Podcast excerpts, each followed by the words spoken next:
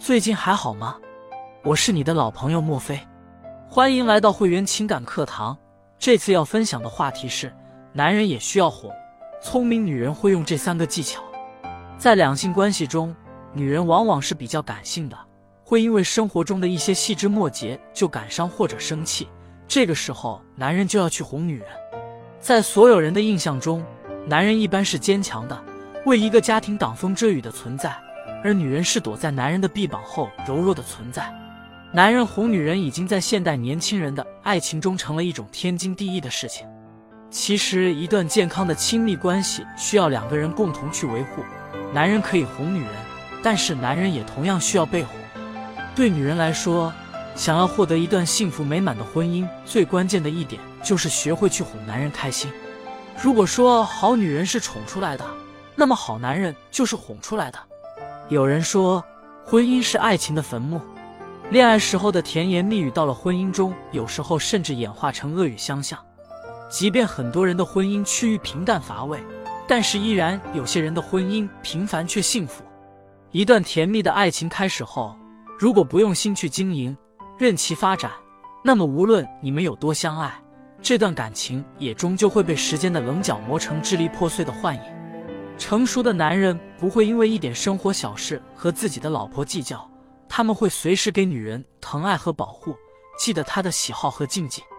聪明的女人也不会在婚姻里无理取闹，她不会仗着丈夫对自己的宠爱就坐享其成，她们也会默默陪伴在男人身边，无论成功或者失意。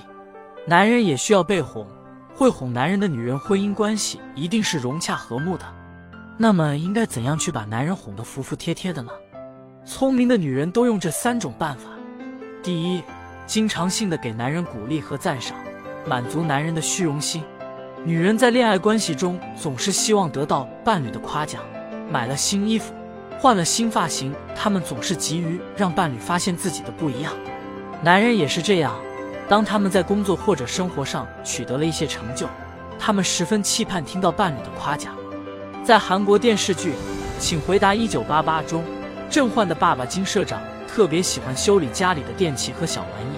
虽然送去修理店更方便，但是他还是更愿意把自己闷在房间里，花很长时间去把物件修好。当听到郑焕妈妈罗美兰女士一句漫不经心的夸奖的时候，他就开心的像个孩子。男人听到女人夸自己，不但满足了内心深处的小小虚荣心，而且工作也有了更多的动力。傻女人才会把自己的压力和情绪无休止地发泄到老公身上，因为男人和女人在婚姻中互为镜子。当你把负能量发泄到男人身上的时候，那么你得到的反馈也一定是负面和糟糕的。当你经常性的夸奖自己的老公的时候，你也会慢慢发现他对你的态度也变得更加温柔缓和。当男人在工作和生活上做出了一点小成绩，女人们不要觉得理所应当，学着说出那句“老公”。你是最棒的，你的一句话也许能够换来他好几天的好心情。第二，学着说宽慰的话，在男人疲惫的时候给予他温暖。著名的情感作家张小娴曾经在书里写道：“男人有时候是很难理解的，他有时候像流着两行鼻涕的小孩子，你很想爱抚他；他有时候又像流着口水的野兽，你很想驳他两巴掌。男人就像小孩子一样。”当他生活遇到挫折的时候，他也许会装成没事人，但是到了最亲密的人面前，他们就会情不自禁地暴露出自己的脆弱。女人应该用哄小孩的办法，多去宽慰男人。当他受挫的时候，你不要再去责备他，默默陪伴在他的身旁。男人在婚姻中想要的理想伴侣，不仅仅是在生活中和自己相互照应的，而且还能够在心灵上和自己相通的。不要理所应当的觉得男人都是坚强的，不需要哄。其实他的坚强都是伪装。你不妨试着去给他一个肩膀。在电视剧《小欢喜》中，方圆在失业后得知了自己喜欢的作家金庸先生去世的消息，在自己家门口的走廊里哭得泣不成声。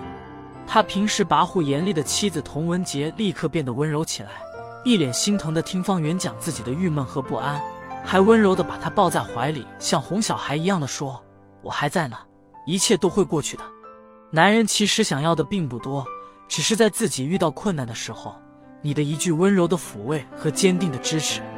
第三，不吝啬表达爱意，让男人感到自己被信赖和依靠。很多女人总觉得表达情爱这件事应该是男人专属的，女人就应该矜持的等待着被爱。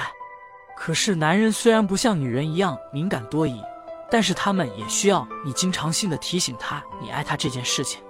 男人大多数都有着很强的自尊心，不只是女人在爱情里需要被甜言蜜语滋润，男人在爱情里也渴望得到女人的爱。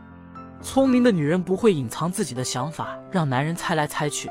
在感情的暧昧期猜来猜去可能会让人觉得浪漫，但是在确定的恋爱关系中，真实坦荡一点反而会更直接有效。男人在外工作打拼，应付各种人际关系，回到家他想要得到最大程度的放松。这种放松不只是身体上的，还有心理上的。女人千万不要吝啬表达你的爱意，一定要让伴侣知晓你的爱，感觉到你在依赖着他。你的一句“我爱你”看似云淡风轻。但是很有可能就能瞬间驱散男人心头的阴霾。当男人感受到自己被深爱的时候，他即便是走在空无一人的大街上，也不会觉得孤独悲凉。总之，聪明的女人不会在感情里一味索取，她们懂得哄男人开心。只有两个人在婚姻里都感到幸福了，婚姻才是真的美满。好，今天节目就到这里了。如果你有任何情感方面的困惑，欢迎添加老师的微信。会员情感的全拼加 emotion，会员情感会一直做你情感路上的引路人。我们下期再见。